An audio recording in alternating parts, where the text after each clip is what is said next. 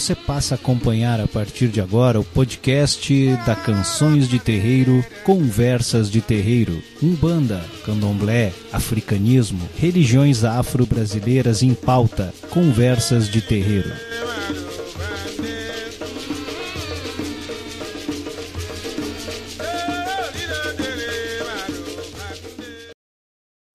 Watoto, oni sapata. Sapata ni lewa seba ba mi okloku pãe fado sas. Sapana badisu ni lewa. Ajumbelo ni sapata. Oke milodan.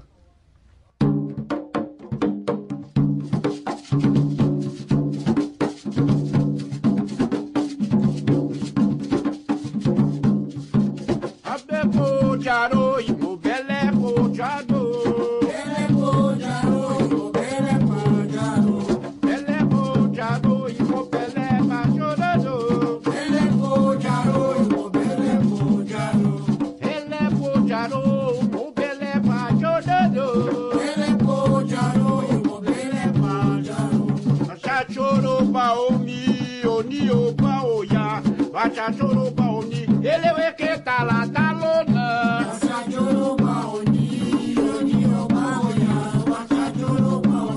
Muito bem, então de volta, depois da nossa mensagem forte, né, prof? Forte a mensagem de hoje, né? Depoimento de um pai, fazendo a gente pensar um pouquinho, né, nas prioridades da vida da gente, né, professor? Ah, com certeza, né, Maico? Ah, hoje, e é bem assim, né? Hoje, a, a preocupação grande, né, em, em trabalhar e o sustento da casa e al- ir além do sustento da casa. Então, ficam, os pais chegam cansados também, né? E aí nós temos essas crianças, então, usando só aparelhos, os eletrônicos ali, né? E, e acabam se eh, distanciando tanto, né, do- dos filhos. Então moram na mesma casa, mas às vezes são, são estranhos. né? Eu li um livro onde fala muito sobre isso, assim, ó. A criança nasce, aos seis meses ela vai para a escolinha, né? Ah, a mãe leva o nenê dormindo. Quando busca à tardinha, o nenê está dormindo também. Continua dormindo à noite. De manhã leva dormindo. Então são estranhos. Então é, essa mensagem é forte, é, mas que sirva de alerta. Precisamos do dinheiro, precisamos prover a casa, precisamos, mas que isso não seja o objetivo maior. né? A gente precisa mais do que isso. Sem dúvida, professora. Bom, prof, vamos lá então. Vamos estabelecer contato com mãe Kátia. Vamos deixar a reza do Pai Chapanã tocando ao fundo, então, e na volta nós já voltamos com a nossa convidada da noite. Urumale.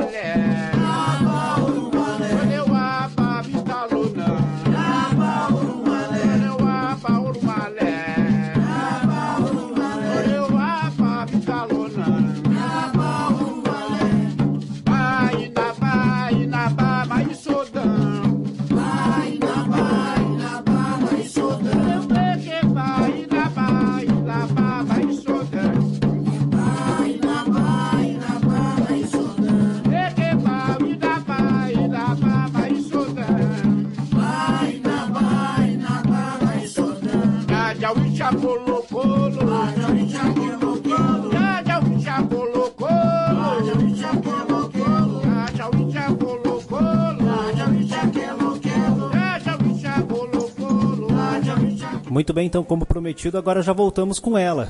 Mãe Kátia de Obaluayê, do Templo Espiritualista Luz do Amor Divino. Boa noite, Mãe Kátia. Boa noite, irmão. Boa noite, Tyson, professora Solange.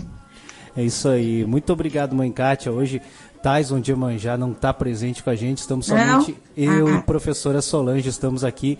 E Ah, todos os é. nossos ouvintes do Conversas de Terreiro, Mãe Kátia. Ótimo.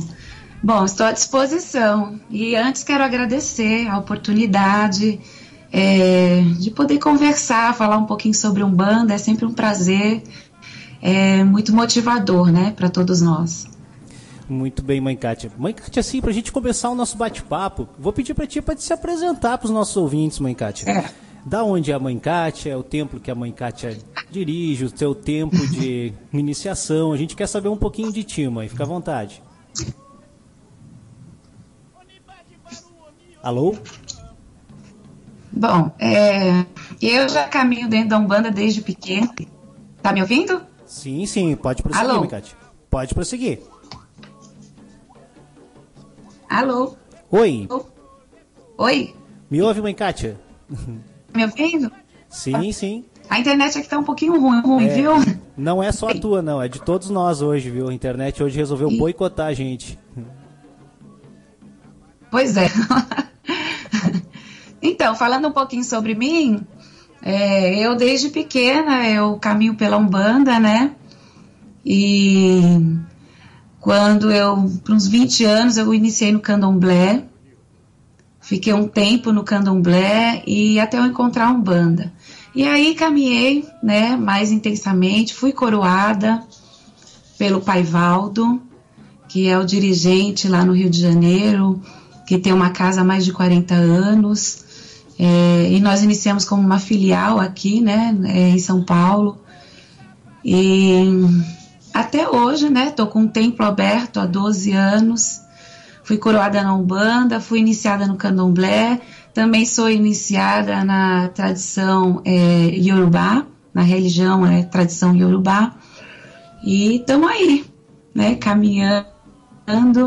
É, nosso templo está aqui em São Paulo, é, já há 12 anos, como eu mencionei, e com muitas lutas, é, muito axé, né, da nossa espiritualidade, continua aberto aí de vento em popa.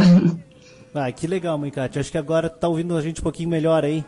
É, você me ouviu? Tudo que eu falei? sim. Não, Não, não, Ah, tudo certinho. Estamos te ouvindo bem.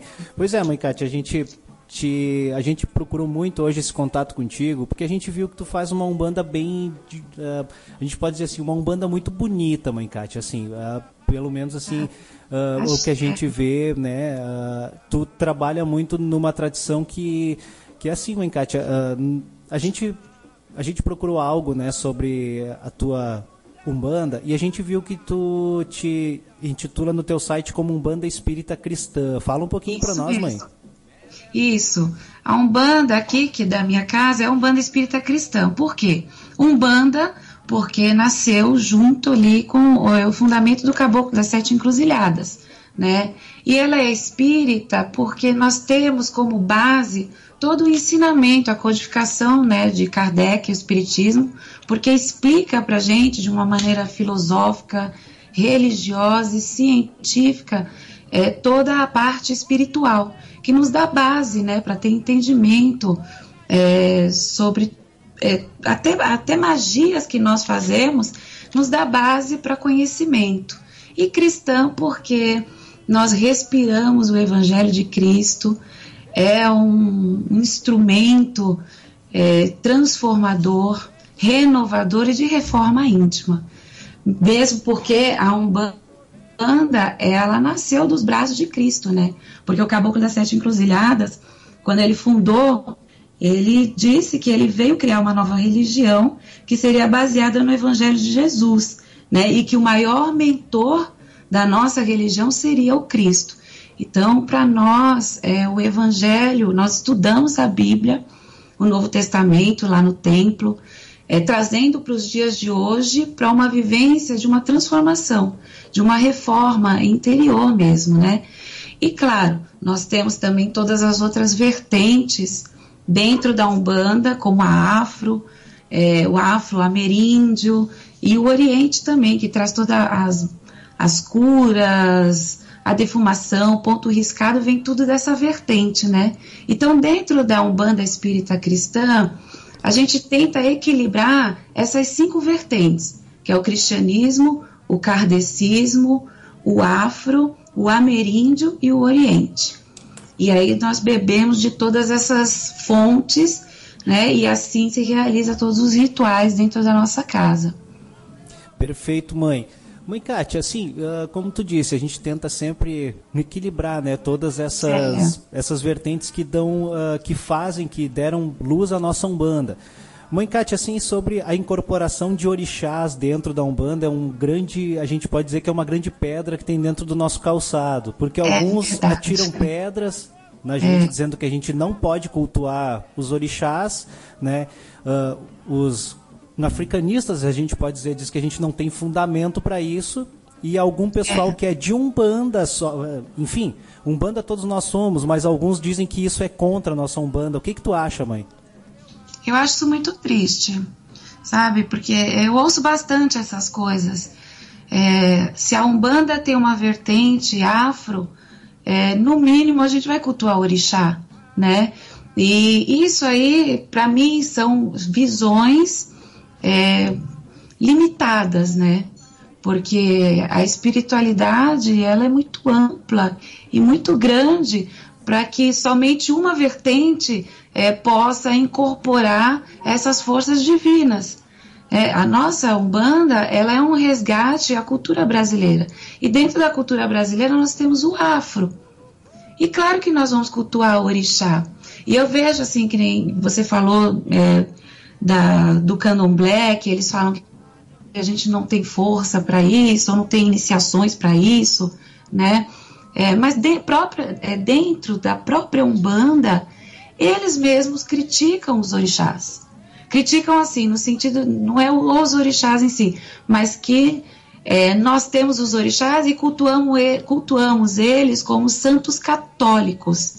E que, para minha visão, pode ser pequena, mas é, isso foi um sincretismo que aconteceu lá no, no início, mas não são os santos católicos, são os orixás. Não tem o orixá do Brasil e o orixá da África, né? Eu já ouvi muito isso também. Não existe. São orixás. Iemanjá é Iemanjá. É a Iemanjá que é cultuada na África. É a mesma Iemanjá que se cultua aqui, né? Então eu vejo isso, assim, eu acho muito triste a gente ainda tem uma visão tão limitada e limitar né, todo esse conhecimento, toda esta força, já que ela existe dentro da Umbanda. Porque a Umbanda bebe de uma vertente africana. E nós cultuamos os orixás, eles vêm desta vertente. Então não tem como. É, não existe isso da gente ser, ter iniciações ou ser fraco ou é, não, pod não podemos ter a incorporação do orixá, imagina. É querer limitar a espiritualidade, é querer limitar toda esta força, né? Muito bem, Bom, mãe Cátia. Perfeito, assim, não ficamos ficamos muito boquiabertos, né? Professora Solange também quer te fazer perguntas, mãe Cátia. Ah, claro, à disposição. Ah, boa noite, mãe Kátia. Boa noite, irmã. Axé. Axé, é um prazer, uma honra estar conversando contigo, mãe. O prazer é ah, é todo meu. Eu, eu, eu não diria assim que eu tenha ficado de boca aberta, mas fiquei muito feliz uh, por, por dividir exatamente o que eu, o que eu penso também, como, como nós vemos aqui, né, Maico? Uh, que é a mesma visão que tu tem.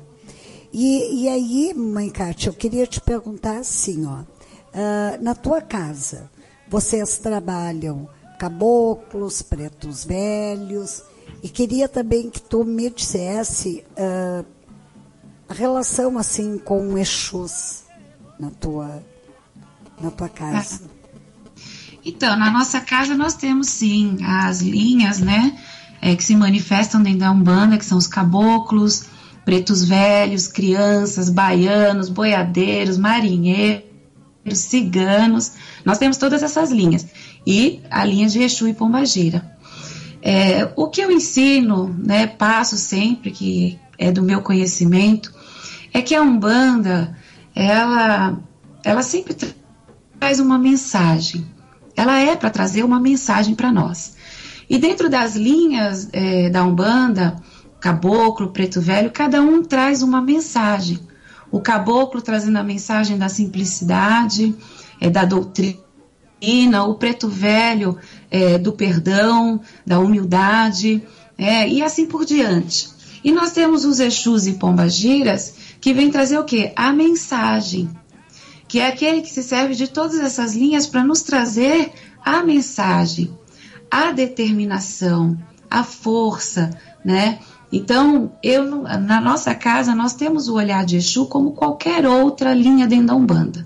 Como caboclo, como preto velho, como criança, sabe? A gente não faz aquela é, diferença de é da linha da esquerda, é da linha da direita. Na Umbanda Espírita Cristã nós não temos isso. Mas cada um traz a sua mensagem, né, é, no seu segmento. Exu para nós são espíritos é, de muita vitalidade, de muito vigor, que trabalham com as demandas, é, que tem aquele jeito irreverente deles, é, que sempre está junto de nós, trabalhando no nosso lixo emocional que nós produzimos constantemente, na guarda, na proteção, na defesa. Né? Então é dessa maneira que nós olhamos a linha dos, das entidades dentro da Umbanda. São forças que atuam né, junto de nós, junto aos médios, mas para trazer sempre uma mensagem. Eu, assim, quem me acompanha sabe que a maior preocupação do meu templo é, são as curas. O maior trabalho, na verdade, nem preocupação, né? Mas o maior trabalho dentro é, do meu templo são as curas. E não somente cura física, mas a cura emocional, psicológica, mental, é, espiritual. Porque eu acredito que nós estamos vivendo num tempo que as doenças emocionais, psicológicas, elas estão tomando uma proporção muito grande. Eu costumo falar, brincar, né, que de 100% das pessoas que vão buscar um terreiro, é, 92% são de ordens emocionais. Né? Poucos são aqueles que realmente estão com uma demanda, com uma macumba, sabe? Com uma magia negra. São tudo de ordens emocionais, até as doenças físicas. E o bonito dentro da Umbanda, pela simplicidade que ela é, é que dentro dessas linhas de caboclos, pretos velhos, crianças, é, exus, eles trazem para nós sempre uma mensagem de fortaleza, de se fortalecer do autoconhecimento. E isso nós encontramos nos orixás, que a gente pode até falar daqui a pouco um pouco sobre isso. É, então é dessa maneira que nós é, levamos as linhas dentro da Umbanda.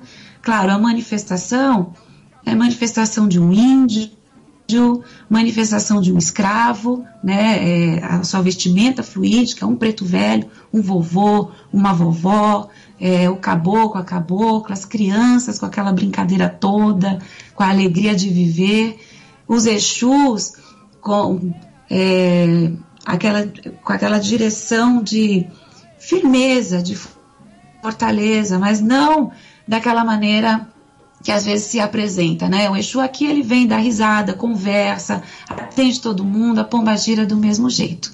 Então é dessa maneira que a gente leva é, aqui os nossos trabalhos. Pois é, mãe Kátia, agora é Michael, tô de novo aqui falando contigo. A irmã Elaine Aguiar, lá no Japão, tá te ouvindo também, te saúda aí, tá, mãe? Ah, irmã.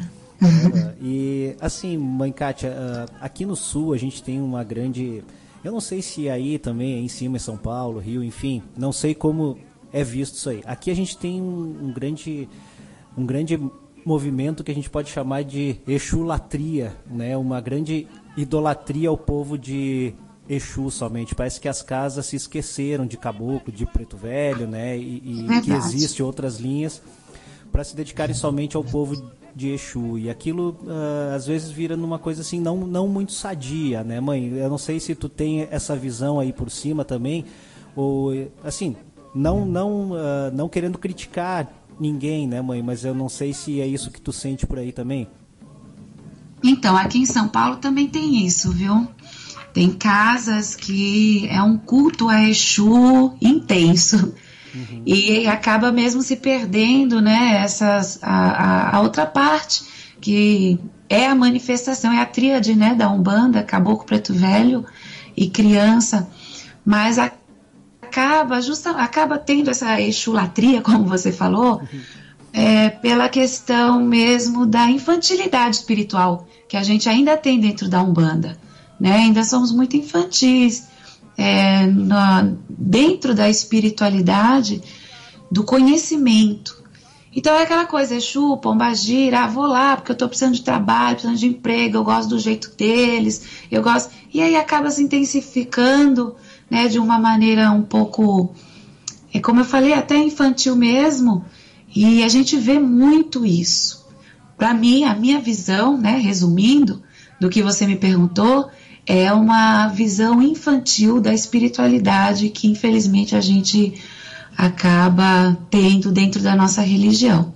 Eu acredito que a Umbanda ainda vai ter que caminhar muito para poder é, trazer seriedade, é, austeridade, é, uma boa visão das pessoas de fora com a nossa religião, porque infelizmente a gente ainda tem né, esses lados, essas partes, não é criticando também nem julgando, mas é fato, né? que acaba não deixando a nossa religião ter essa seriedade, porque a Umbanda é tão linda, tão rica, né, tão rica, é, rico a vertente do conhecimento dos índios, dos caboclos, da mensagem, né, dos pretos velhos, de ter essa vivência também intensa, assim como tem com Exu e Pombagira, né? Então a minha visão é essa, irmão. Perfeito, mãe Kátia. Uh, assim, uh eu quero te chamar agora em assuntos até, podemos dizer, um pouco mais iniciáticos, como tu disse uh, antes, com relação aos nossos orixás dentro da Umbanda. É como a gente estava falando antes, ainda existe um grande problema dentro da nossa religião. Muitas pessoas nos veem, até eu e a professora Solange às vezes brincamos, que, que as pessoas ainda nos veem, uh, principalmente aqui no Sul, isso a gente pode falar por aqui. As pessoas, como o nosso templo também é só de Umbanda, o templo que a gente faz parte, o pessoal vê como aquela umbandinha, né? É sempre aquela coisinha do diminutivo, né? É aquele caboclinho, é o pretinho, é aquela umbandinha, né? Parece que é uma coisa assim, às vezes, como eles dizem, é uma coisa fraquinha, uma coisa mais leve. Mãe Kátia, a tua visão assim de uma umbanda mais, que a gente pode dizer uma umbanda que uh, nos religa com os nossos orixás, mãe Kátia, que nos faz essa religação, né, com a nossa ancestralidade, enfim, qual é a tua visão sobre isso, mãe? Então, é, realmente, é, a nossa religião é vista desse jeito mesmo, por muitos, né? dentro da nossa própria é, religião mesmo. É, é, um julgamento constante. O que mais me dói é ver os próprios umbandistas julgando, se julgando, né? O que a minha casa é mais forte do que a outra, é, que lá não é tão bom assim, sabe? É, então, por causa dessas coisas, é, nós não conseguimos é, ter uma visão madura da nossa religião. A nossa religião, como eu falei, ela é muito rica. Ela tem um, um resgate é, a nossa cultura brasileira. E, e tudo que nós vivenciamos lá dentro é processos de curas, grandes curas grandes conhecimentos, grandes vivências, né? E, mas infelizmente a gente, eu, eu, como eu falei, eu vou falar de novo, a gente ainda vai caminhar muito, né, para ser vistos como uma religião séria, porque é isso, é o caboclinho, né? É um bandinha, é, e não tem essa consistência. É, voltando à, parte dos orixás, nós temos. Mãe Kátia, é, Oi. Perdão pegar e te interromper, mas tu vai voltar nessa parte aqui. Me chega uma pergunta da mãe Renata de Oxum aqui, da tenda de um bando Gunhara. Tá? E ela pergunta assim, ó, boa noite, mãe Cátia, sua bênção. Como vocês. Boa noite, como vocês, isso, como vocês trabalham com os orixás na Umbanda ritualisticamente. Né? Que aqui no sul assim a gente tem uma certa tradição de apenas louvar os orixás, digamos, com, com os cânticos, né? Mas não tem a, a dança, não tem muita ritualística com relação aos orixás. Ela te pergunta sobre isso também, mãe Cátia. Então, aqui é, nós vivemos intensamente os orixás. Eu sou muito devota de orixás, tanto que falei que eu iniciei no candomblé, né? Fiquei sim, seis anos no candomblé e depois eu fui para Umbanda e até os dias de hoje. É, então, a, a vivência aqui é muito intensa. Nós temos iniciações dos orixás, né? Porque os, todos nós temos a nossa coroa e temos os nossos orixás. Aqui eu chamo de Olori, Ossi e Otum, que compõem a nossa coroa. É, então, os médios aqui são iniciados nos seus orixás. Então, esta parte é que eu puxo bem da vertente afro, todo o fundamento né, dentro desta vertente. Os filhos são iniciados. Nós temos, é, cantamos para os orixás todo sábado. Então, cada sábado nós temos um, um orixá que nós cantamos e os filhos incorporam seus orixás e toda esta manifestação é irradiada para todos que estão ali presentes. É, homenagens fazemos sempre, se quem acompanha vê, né, que sempre tem homenagem agora mesmo esse sábado que vai vir, nós temos homenagem ao nosso pai o Baluayê, e, e assim por diante. No fim do mês temos homenagem ao Xumaré. Então, é uma vivência muito intensa, ritualisticamente falando, com os orixás.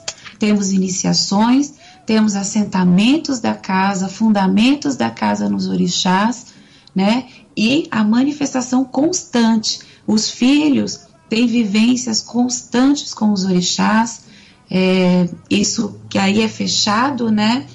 É, para que eles possam entender os orixás. E eu passo assim a vivência com os orixás de uma maneira muito construtiva, é, tirando essas crendices, crendices, essas fantasias né, que nós temos de quisilas, porque não pode fazer isso, pode fazer aquilo. Não. O orixá, para nós, são divindades, são forças, são luzes, são co-criadores é, de Deus. São forças que adentram aqui o cosmos para quê?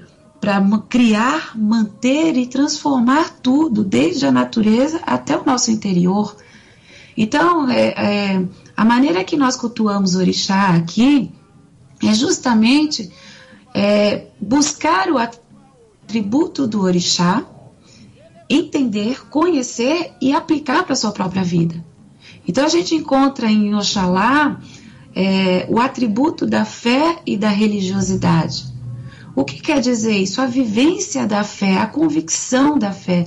E a religiosidade é a maneira que você se relaciona com Deus. Como é esse relacionamento? Então, essa força de Oxalá vem no nosso encontro para que a gente busque dentro de nós despertar esta fé. Ou o Baluayê na transformação, na transmutação, mas na evolução. E como é que a gente evolui? Através dos desafios da vida por isso que o pai Obaloé é o pai da doença, né? Que falam da saúde, quer dizer. Por quê? Porque através da doença é uma maneira da gente evoluir.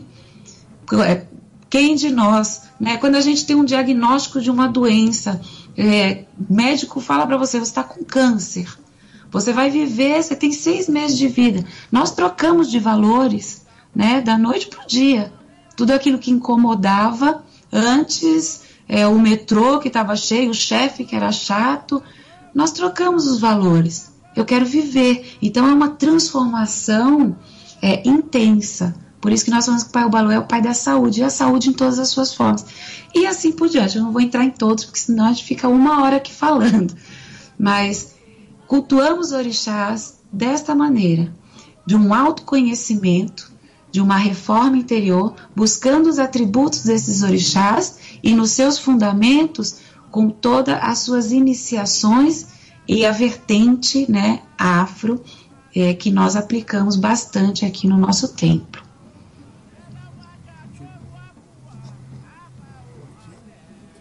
Uh, mãe Kátia, uh, okay. eu concordo plenamente assim com o que tu falou e voltando ainda ao que tu tinha falado antes.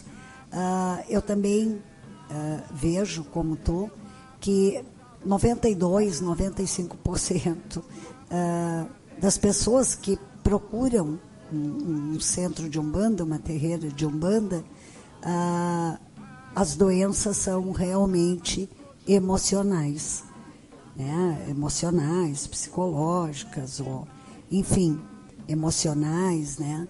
Uh, e, e a Umbanda, eu vejo que nesse sentido, ela faz um trabalho muito bom né, uh, com essas pessoas. É como tu, como tu colocou há pouco, né, mãe? Uh, um, um, trabalho grandioso. E isso Sim. a gente percebe também, não só aqui na casa, mas também uh, quando as pessoas nos encontram e, e, conversam com a gente que tiveram aqui, que, e aí dão a opinião. Mas a, a Umbanda eu vejo que ela tem, ela faz realmente um, um trabalho muito bom, muito sério, no sentido assim de atender o consulente quando ele vem uh, e se diz doente, na verdade essa doença não é física e emocional, né? Uh, aí então eu posso dizer, mãe Kátia, que entra o pai Obaluayê e não só ele, como, como outros guias, né? Caboclos, Sim. pretos velhos também. Tu pode me falar um pouquinho mais sobre isso, mãe? sobre. Sim. É, bom, os, eu falei dos orixás porque a irmã perguntou, né? Mas isso se estende é, para as linhas da Umbanda. Porque o preto velho, por exemplo, é um grande curador, né? É um grande espírito, espíritos é, de grande sabedoria e de grande força do perdão. Então, é, nós encontramos sim, todos são atendidos e cada um com a sua demanda, né? Muitos até sem entender que é de ordem emocional os problemas que enfrentam é, na vida. E eles estão aqui justamente para isso, para eu ter essa oportunidade de sentar na frente de um guia espiritual e ele poder me orientar. E através desta orientação, é, eu alcançar as curas necessárias porque é, a gente parte de um princípio que tudo vem de nós, né? Tudo, tudo são é, parte das nossas escolhas. É, independente, é tudo que é externo, a escolha sempre vai ser minha.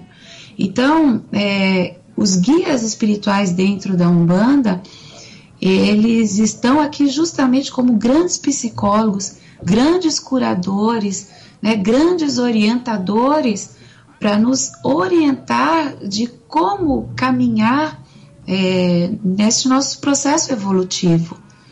Então é uma benção você poder sentar na frente de um caboclo dentro da nossa umbanda, né, ou de um preto velho, ou de um, da alegria de um baiano, de um boiadeiro, de um marinheiro e assim por diante. Porque dali nós podemos tirar bastante sementes para a nossa vida.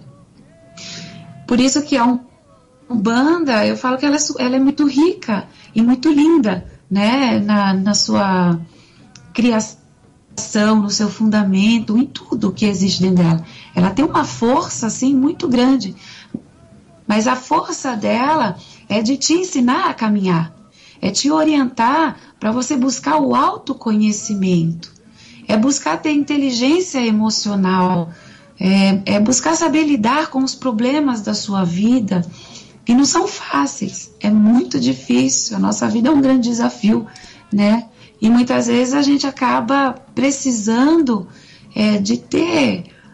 Quem não tem a Umbanda tem os psicólogos, sempre procura algo, né? Mas dentro da nossa Umbanda nós temos os orixás, que nos traz este autoconhecimento, nós temos os nossos guias espirituais que vêm até nós é, nos trazer é, todo este consolo, todo este amparo, todo este amor. E Cristo, né? Porque Ele é o grande mentor entre nós, que nos alivia com o seu, com seu exemplo de amor, de bondade, de benevolência e de sacrifício ele nos mostra que é possível, né? Todos os desafios da nossa vida. Então, a linha dentro da Umbanda, os caboclos, pretos velhos, é, e todos que se manifestam, Exus, Pombagiras também, eles vêm com uma proposta de transformação. Eu vejo a Umbanda como uma religião transformadora que contribui para a sociedade, porque forma pessoas de bem, pessoas solidárias, pessoas com compaixão, pessoas que querem praticar o bem. Né? Essa é a direção é, da nossa Umbanda. Isso baseado nas palavras do caboclo é, das sete encruzilhadas, que fundou a Umbanda, né? Mãe então, eu não sei se eu consegui te responder, irmã, é, mas é, a visão é essa. Ah, tá, mãe Kátia. Não, conseguiu sim, viu? A professora Solange está aqui. Ah, uh, estamos boquiabertos, viu, mãe Kátia? Mas não, não vamos mais te alugar muito, tá? Só assim, eu te ler algumas mensagens que nos chegam aqui. Tá, a Aline de Ansan colocou aqui olhar esclarecido sobre a religião e a vida. Lindas palavras, cheia de amor. Né? Que bom, uh, O Clênio também, o Clênio coloca aqui, Clênio de Ossanha, isso é uma visão geral e que interliga aprendizado e humildade. Estamos sempre aprendendo, depende de nós. Né? E chegam muitas mensagens muito legais aqui. Mãe Andréete Xangô também te parabeniza aqui por, pelas tuas palavras. A Alessandra também, enfim, a Gislaine de Emanjá, o Marcelo de Oxalá, enfim, chegam várias mensagens aqui, eu não vou ler todas, para ti, depois a gente lê, depois que a gente encerrar contigo, Mãe Kátia, para não te alugar muito, que nós já passamos de 30 minutos com a Mãe Kátia, né, professora? Ah, é? Mãe Kátia. pois é, o nosso papo fica gostoso, né? Mãe Kátia, é. assim, ó, eu só queria te pedir também, como tu tem uma visão bem legal mesmo, assim, ó, de Umbanda, e uma Umbanda bem aberta, assim a gente pode dizer, né? Uma Umbanda muito completa, né, professora Solange? Nos fala um pouquinho, assim, Mãe Kátia, porque a gente ouve muito falar assim, ó, uh, que 99% do nosso sucesso depende de Ori e 1% do nosso hum. orixá. Fala um pouquinho de Ori para nós, Mãe Kátia, rapidamente, é, óbvio, né? É, o Ori, o Ori ele é a nossa mente, né? É toda a nossa memória evolutiva Ori quer dizer cabeça em Yorubá, mas a gente fala sobre Orino, que é esse interno, né? É toda a nossa memória evolutiva, tudo que nós trazemos. É, então, o Ori, ele é o nosso provedor de sucesso. É ele que comanda tudo. É a partir dele que são feitas todas as escolhas, né? Então, é, Ori, ele precisa ser cultuado. Isso aqui eu ensino bastante aqui pro para os meus filhos aqui da minha casa, para que possamos ter um ori saudável, porque é a partir dele que é, a minha vida está boa ou não, a minha visão de como eu vejo, né? Porque problemas todos nós vamos ter, mas a maneira que eu enxergo os problemas é o que vai trazer o sucesso ou a destruição, né? Então o ori ele precisa ser bastante cultuado, porque se o meu ori não é bom, como é que o meu orixá é, consegue atuar. Como é que eu cultuo Oxum, né? Sou devota de Oxum, mas as minhas atitudes são baseadas no desamor. Se mãe Oxum é a mãe do amor, né? Então esse 1% do orixá é, atua bastante desde que 99% do meu ori esteja saudável, né? Nós precisamos ter um bom ori para que o orixá possa é, assentar é, e fazer esses grandes feitos no nosso, na nossa vida. Né? É assim que os africanos falam. Você precisa cultuar um bom trono para que o orixá, que é o rei da sua coroa, a rainha da sua coroa, possa sentar neste trono e assim reinar a sua vida. Então, o Ori é muito importante, porque ele é o grande provedor. Sabe que a ciência, ela nos diz o seguinte, que nós temos é, duas visões. Uma é a de fracasso e a outra é de sucesso, e quem conduz isso é a mente. Então, eu posso ter uma visão de sucesso mesmo diante de todos os problemas da minha vida, mas diante de todos os meus problemas, eu posso ter essa visão fracassada em tudo, né? É Ori, que é o que nós falamos. Então, aqui na nossa casa, nós cultuamos bastante no sentido de trazer saúde mental saúde psicológica. E a maneira de ter saúde é enfrentando a sua vida, é tomando o rédeo e pegando todas as responsabilidades e não querendo jogar responsabilidade. Isso para mim é uma mente de fracasso. A partir do momento que você pega todas as suas responsabilidades pelos seus atos, pelo seu ori, né? Você começa a construir um ori saudável de entendimento. É, você amplia a sua visão perante a vida, perante os problemas. Então, tudo aquilo que seria muito grande, o ori, que é, está acordado, que é assim que a gente fala, né? Ele consegue lidar com todos os problemas da sua vida, sempre com uma visão de sucesso, de vitória. É, e é o mesmo problema do outro. Não muda em nada, mas é a maneira que eu enxergo isso. Então, ori para todos nós aqui, na nossa casa, no Luz do Amor Divino, é assim que nós cultuamos. Ter um ori saudável para a gente é primordial, até mesmo antes do orixá. Porque eu preciso saber cultuar o orixá. E para isso eu preciso ter um bom ori. E para isso a gente precisa ir atrás de conhecimento, né, de vivências, é, enfim, e aí por diante. Perfeito, mãe Kátia. Mãe Kátia, eu vou, te, eu vou passar para a professora Solange para ela te dar uma boa noite. Tá certo, obrigada. Mãe Kátia, foi um prazer, uma honra grande tê-la aqui conosco essa noite. Espero que seja uh, a primeira de algumas outras que a gente possa ter oportunidade de conversar novamente. Te agradeço, te agradeço muito, mãe Cátia. E foi um prazer, um privilégio ter estado contigo. Achei, irmã. Eu que agradeço. Agradeço a todos vocês, agradeço o carinho, a oportunidade de falar um pouco.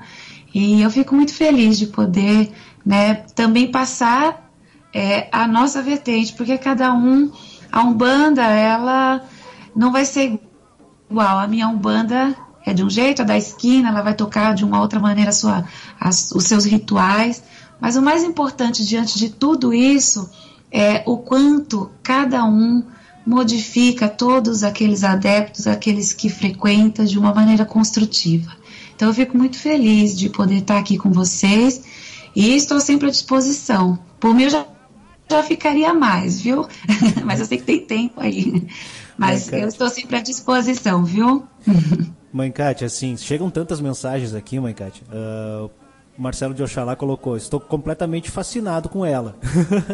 Ah, Essa, que bom, achei, irmão. A Gislaine coloca aqui também, a Alessandra, a professora Miriam também está ouvindo a gente. A Alessandra coloca aqui, bom, todos eles concordaram muito contigo e a Aline de, de Ansan colocou assim, a palavra que ela usou muito e que eu acho que é a chave para todos nós, a transformação, né? A transformação Isso. no sentido do bem, né, mãe Kátia? Verdade. É verdade, a transformação é, é para mim a Umbanda, quando eu vejo a Umbanda, eu vejo uma grande transformação. Quando você é chamado para a Umbanda, você está, chamando, está sendo chamado para se transformar, para se modificar. Né? Então, sim, a transformação é uma palavra muito importante dentro da nossa religiosidade. Fico feliz com todos os comentários dos irmãos e eu agradeço a participação de todos eles. Mãe Kátia, chegou uma, uma última pergunta aqui. Eu vou pedir para te responder bem rapidinho, tá? Para te não entrar em pormenores. A mãe Andréa perguntou para ti. Tu já foi de candomblé, com certeza tu te iniciou com sacrifícios, né? E agora tu faz só um banda. Como é que ficou essa parte? Então, é, eu não sou contra o sacrifício, não. Eu não faço na minha Umbanda, né? Não faço, mas não sou contra. Eu já tive esse discurso de ser contra o sacrifício, mesmo vindo do candomblé, mas isso é falta de conhecimento.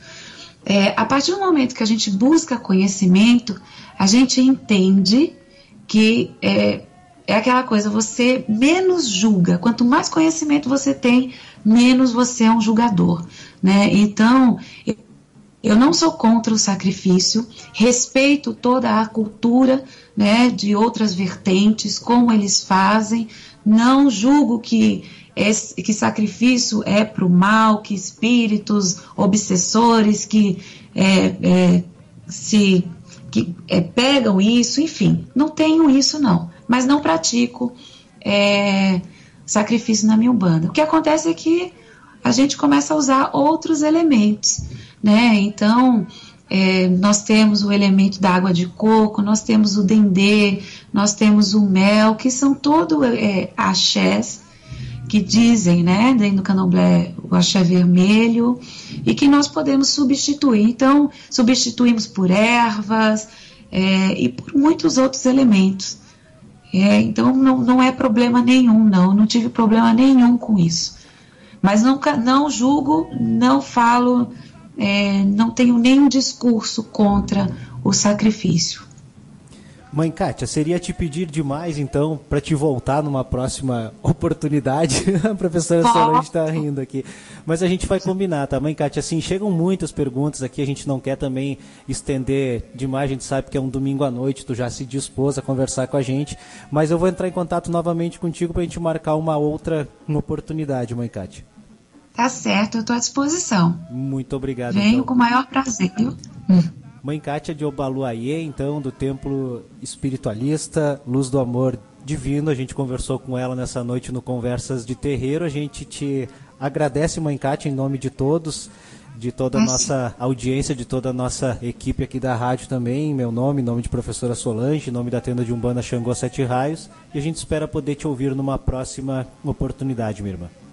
Axé, obrigada, irmão. Eu agradeço a todos vocês Agradeço a professora Solange, até o Tais, o que não está aí, porque eu sei que aí tem o axé dele também com vocês.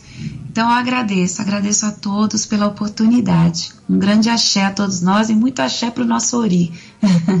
Axé. Obrigada. Axé. Axé, muito obrigado.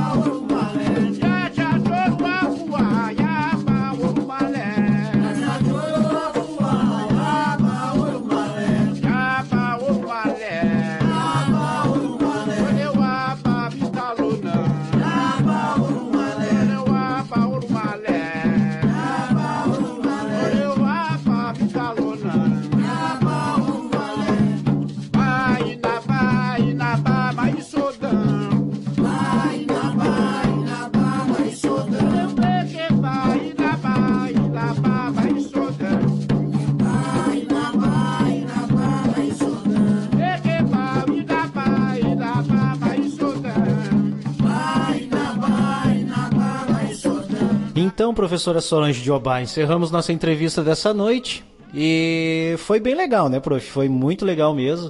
Mãe Cátia é uma pessoa bem uh, esclarecida, né, prof? Assim, tivemos uma participação muito interessante, uma visão muito legal de Umbanda e vem para quebrar muito aquele preconceito, né, prof, que a gente ouve aqui que não tem orixá dentro da Umbanda, que a Umbanda não tem fundamento e muito pelo contrário, né, professora?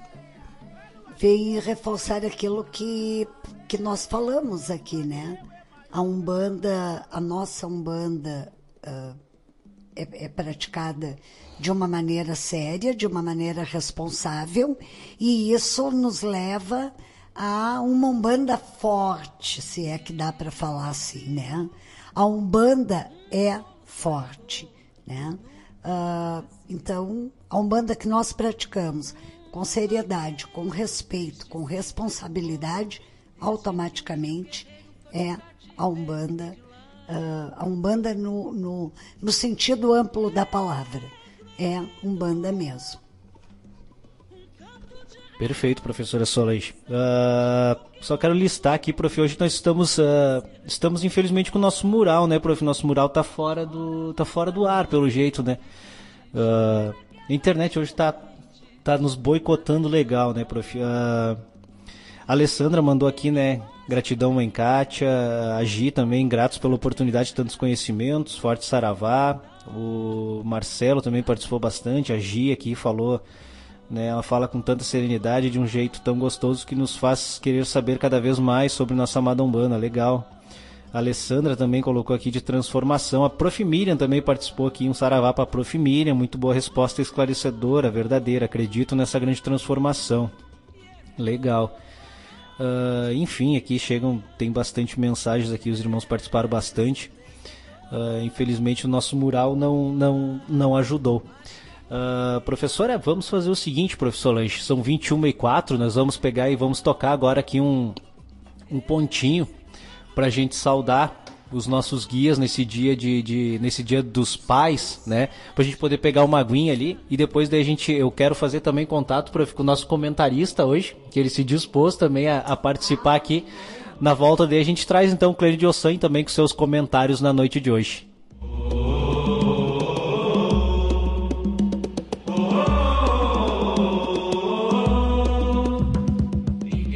programa Conversas de Terreiro.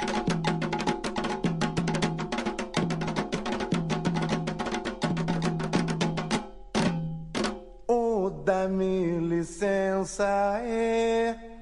Oh, dá-me licença.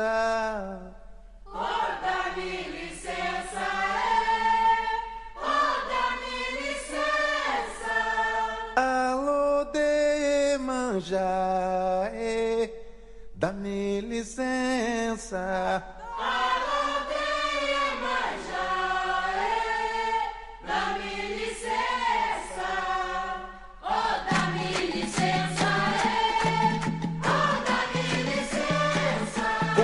Licença de vamos cantar umas zoelas com toques de candomblé.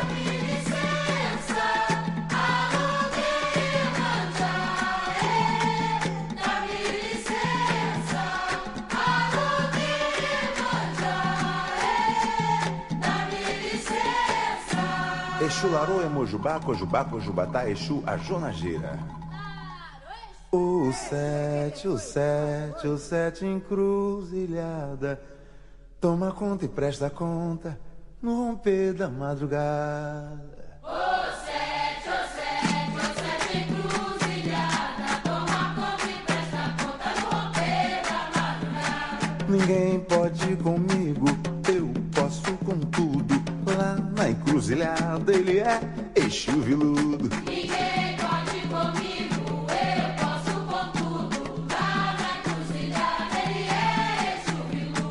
Bombo gira jamucangue, iaia, uriri. Bombo gira jamucangue, iaia, uriri. Bombo gira jamucangue,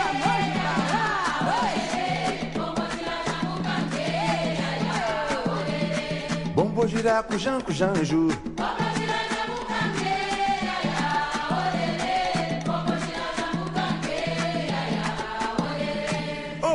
Patacuri, Ogum. Ogum Oya. Ogum Oya é de Menê. Ogum Oya é de Menê. Ogum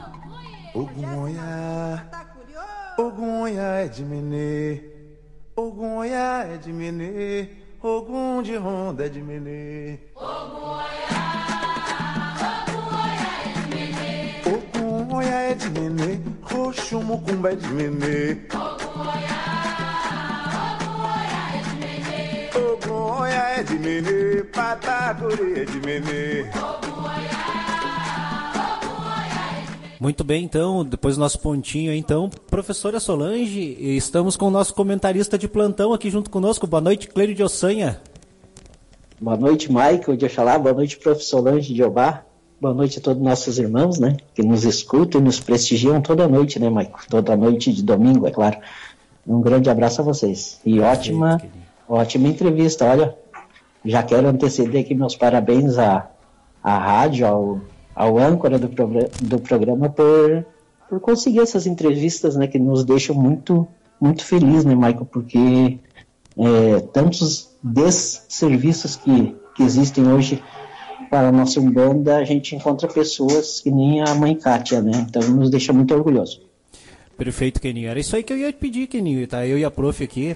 Uh, pedir para te comentar um pouquinho aí, né, Clênio? Porque realmente, né, a mãe Kátia, assim, trouxe um conhecimento bem legal hoje, principalmente aí com relação ao que a gente ouve muito, né, que, que não se pode cultuar o orixá dentro da Umbanda, né? Pois é, né, Maico? É coisas assim que a gente vai vivendo e aprendendo, né? Muito, muito legal isso aí. A gente é um, uma coisa que tu trouxe aí pro programa, as entrevistas e e creio que a gente tem que selecionar, né? Porque convidar alguém para falar no programa é a gente tem que tem que procurar as pessoas certas e saber o que fala. Eu acho que foi, foi muito produtivo e a gente tem um orgulho muito grande, como eu disse, né, de receber essas pessoas. E, e ela passou coisas muito interessantes, né, Michael? Coisas que a gente tem que, tem que ter uma mente muito aberta, né, e e sobre religião, né, a gente, a gente fala, né, Mike, a gente tenta passar, né, tu sempre tentou passar. É, Existem religiões boas, enfim, todas são boas. Eu acho que as pessoas às vezes é que estragam religi as religiões, né?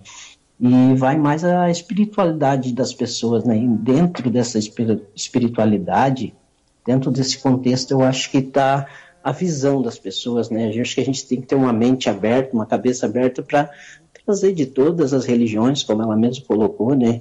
Trazer coisas boas para a nossa religião, né? Porque a gente não é melhor do que ninguém. E eu acho que isso sempre, sempre acresce, né? Sempre acresce se a gente tiver uma, uma mente boa, aceitar coisas boas e trazer para dentro da nossa religião. Oi, Tio Keno. Boa noite, prof. Tudo bom? Tudo bem. Uh, tio Keno, dentro do que o senhor está falando, aí voltando lá nas palavras da mãe Kátia, uh, tudo uh, há uma transformação, né? Como ela mesmo falou, ela hoje já não usa mais aquele discurso em relação ao uh, em ser contra o sacrifício. Ela não pratica, mas como nós, né? Mas também não tem nada contra isso a partir do momento que vai tendo um conhecimento maior sobre isso, né? E isso a Umbanda traz para nós, né? Essa coisa de não julgar, né? Não julgar, como ela falou, ela já não usa mais o mesmo discurso, hoje ela já faz outro, porque uh, com o tempo ela adquiriu um conhecimento maior. E assim nós também, né, Tio Ken, na medida que a gente vai conhecendo, o nosso discurso realmente ele vai mudando, né? E, e... Correto, né? Pode falar, Tio Ken. Não digo correto, não, a senhora está correta. Eu acho que tudo nessa vida são aprendizados, né, prof? Exatamente. Eu acho que a gente tem que aprender mais com nossas entidades e com nossos orixás, né? Porque uhum. eu acho que no uhum. universo, no astral, é, as coisas vão se encaminhando e vão se ajeitando conforme o astral quer, né? Então vai indo para um, um, determinado ponto que nós é, vamos aprendendo e vamos aceitando e, e compreendendo que a gente não tem que julgar ninguém, né, prof? Porque a partir do momento que a gente começa a julgar as pessoas, a gente se dá o direito também das pessoas nos julgar, né? Claro, então, gente... com certeza, com certeza, né? Porque nós também não não somos assim exemplo de virtude 100%, né? Uh, tentamos, né? Uh, estamos na caminhada para conseguir um percentual bom, mas também não somos 100% exemplo de virtude. Mas o legal é isso, né? Esse entendimento. E a gente sabe que à medida que a gente aprende, que a gente uh, ouve, que a gente vê as coisas, é claro que há, um, há uma mudança na nossa vida, né? Há uma transformação e a, a, as opiniões, aquilo que para mim antes era tão importante, deixa de ser e novos componentes de importância vão entrando na nossa vida, né, tio Ken? É bem, bem isso aí mesmo, né, prof? É, as coisas vão acontecendo, é, tudo é um ciclo, né, prof? A gente tem nessa nossa vida esses, esses ciclos, né, que fazem parte, que entram nesse contexto do aprendizado, né? Então a gente vai, vai aprendendo, vai se moldando e vai conseguindo se adaptar.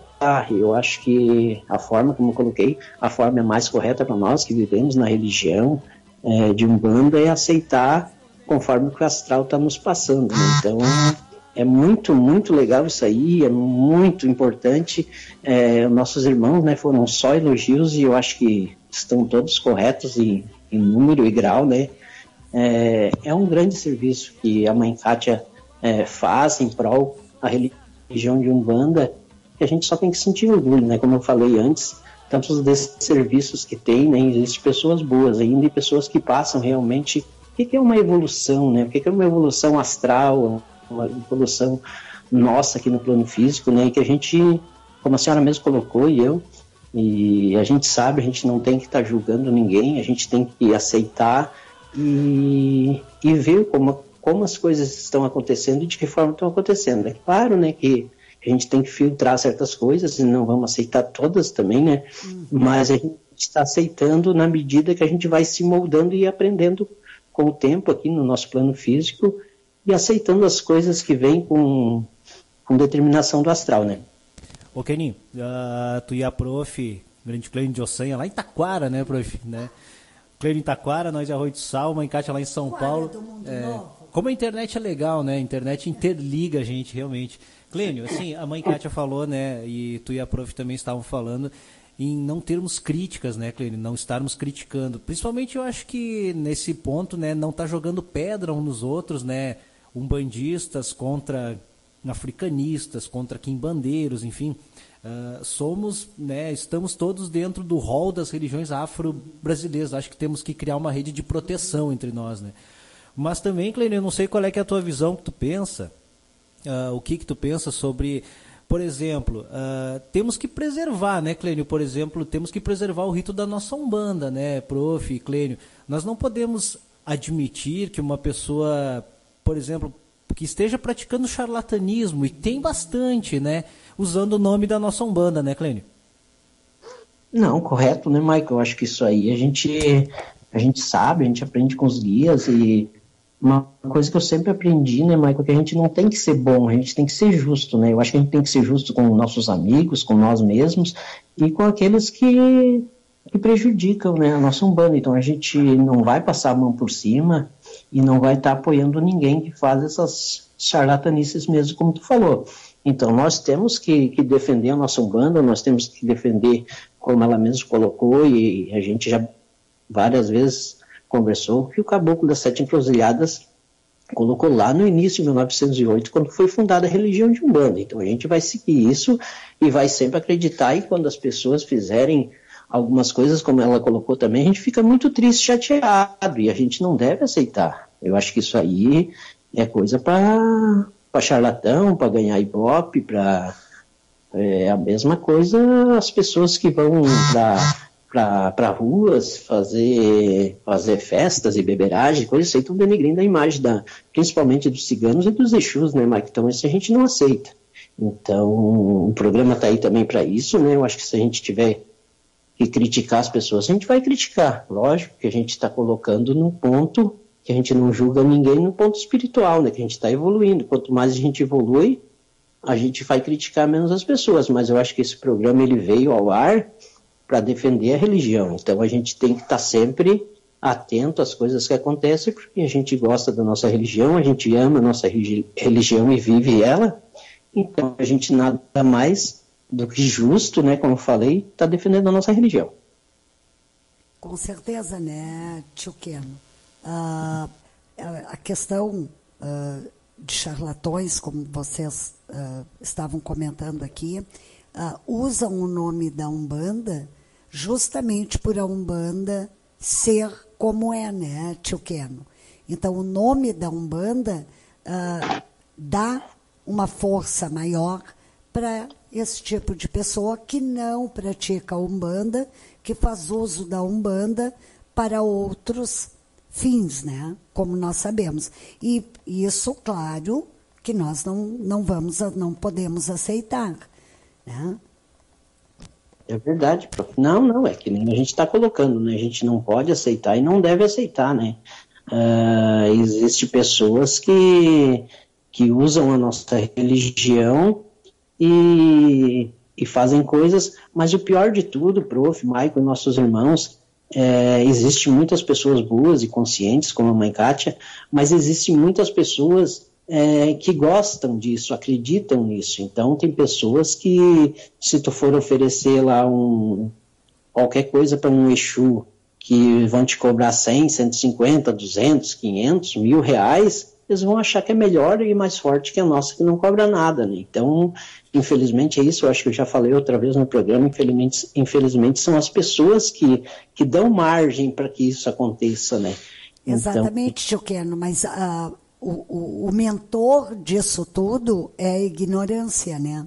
E o desespero. Às vezes a pessoa muito desesperada uh, faz com que acredite uh, em tudo ou no primeiro que encontra e que oferece aí um milagre, um, né?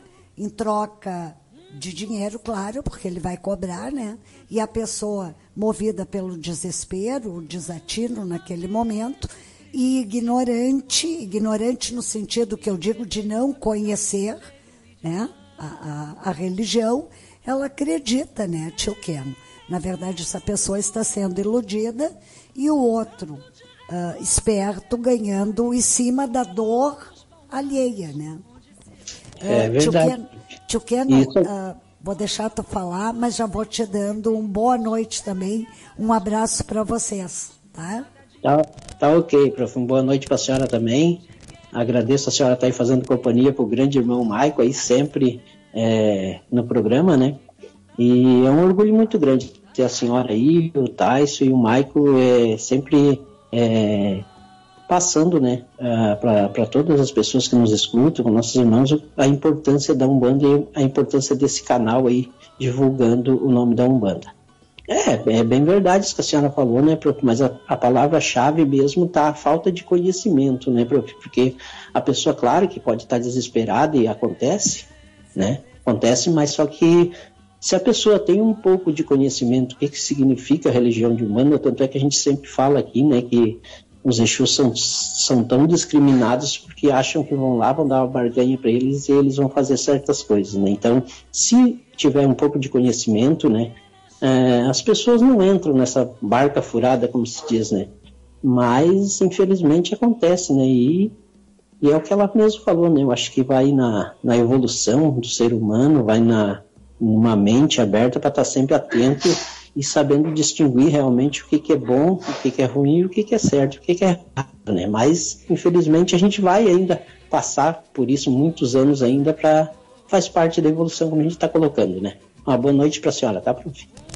Obrigado, tio Cleide de Ossanha. Grande Keno de Ossanha, né, prof?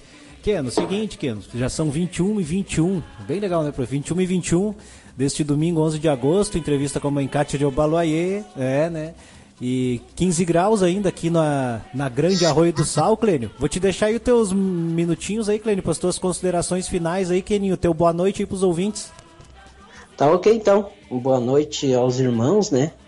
E se os pais quiserem, assim desejarem, final de semana eu estarei aí. Se tudo der certo, não é promessa, né? Vamos ver, tá? Fazer, fazer-me presente, como se diz, né? na festa do nosso grande amigo, irmão mais velho, né? Nosso mentor também, por que não? O senhor Pedra Negra, né? O senhor Eixo Pedra Negra. Então, deixo um abraço a todos vocês e mais uma vez, Mike, meus parabéns. O programa está sendo cada semana mais, mais ótimo, né? Está sendo cada vez melhor com essas entrevistas e a gente está sempre aprendendo, né, Mike? Eu acho que isso aí é um orgulho muito grande que tu traz da casa e em, em geral, né, todos nós participamos, mas mais uma vez, parabéns, tá? Boa noite a vocês, uma boa semana, uma semana produtiva, né, como se diz a todos nós, e nunca esquecendo, né, que, que amanhã nós podemos evoluir um pouco mais. Boa noite a todos e um grande abraço. Obrigado, tio Keno. Boa noite. Valeu, Clênio. É, o mérito é todo nosso, viu, Clênio? De todos nós. Muito obrigado, Clênio de Ossanha.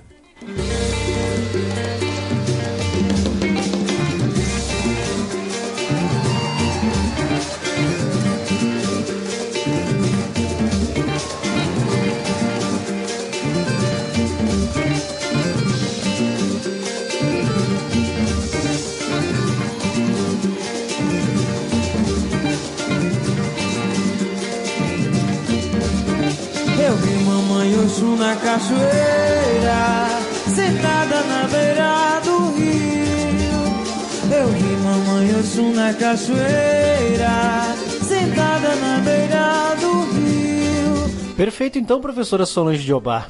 21 e 23, nós vamos encerrando nossas conversas de terreiro de hoje. Bem produtivo nosso programa, realmente, né, prof? Quero agradecer a todos os irmãos que participaram e hoje a internet boicotou nós, prof. Assim, ó, é link principal da rádio não funcionando, é o nosso mural da rádio fora do ar, é, uh, parece que o baixo astral penetrou na internet hoje, prof.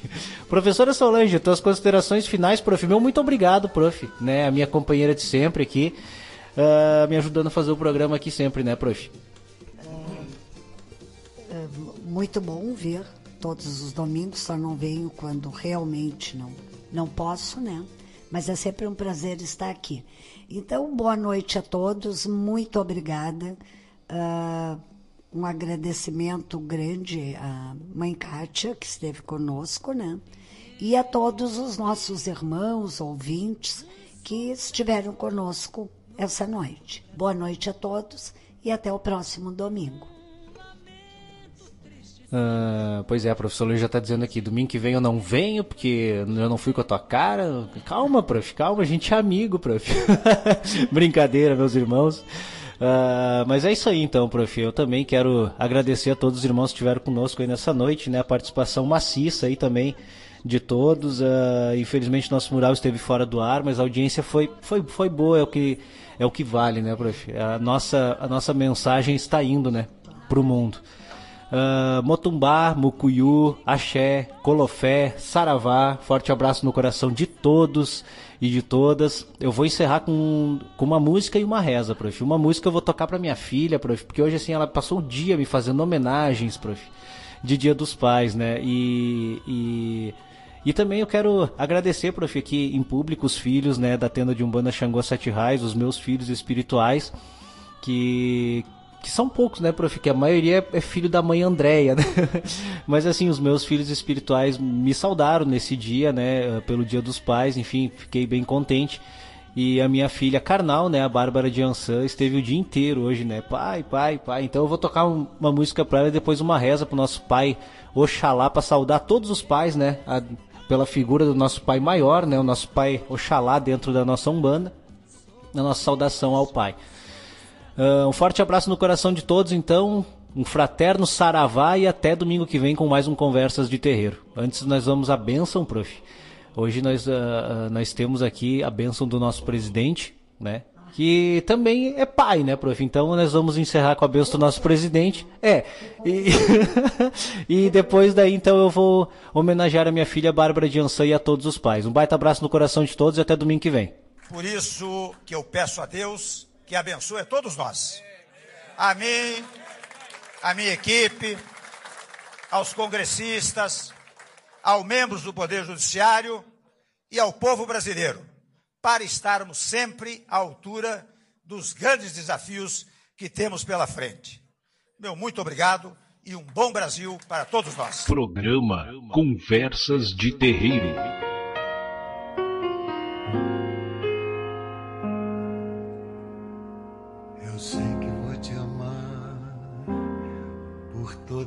Toda a minha vida eu vou te amar. Em cada despedida eu vou te amar. Desesperadamente eu sei que vou te amar. E cada verso meu será pra ti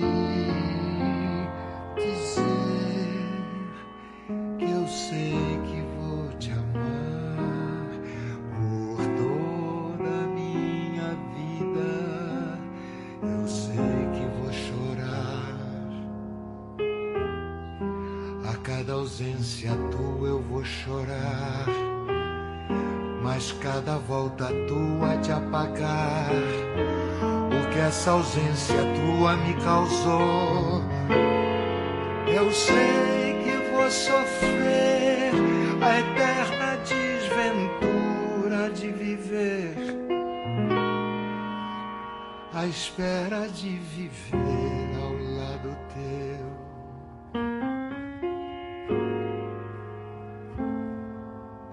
toda da minha vida.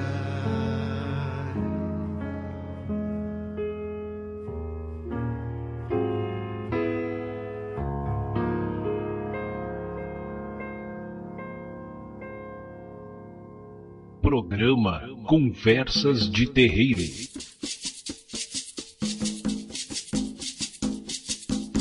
Conimoco, Conimoco, Abalaiu.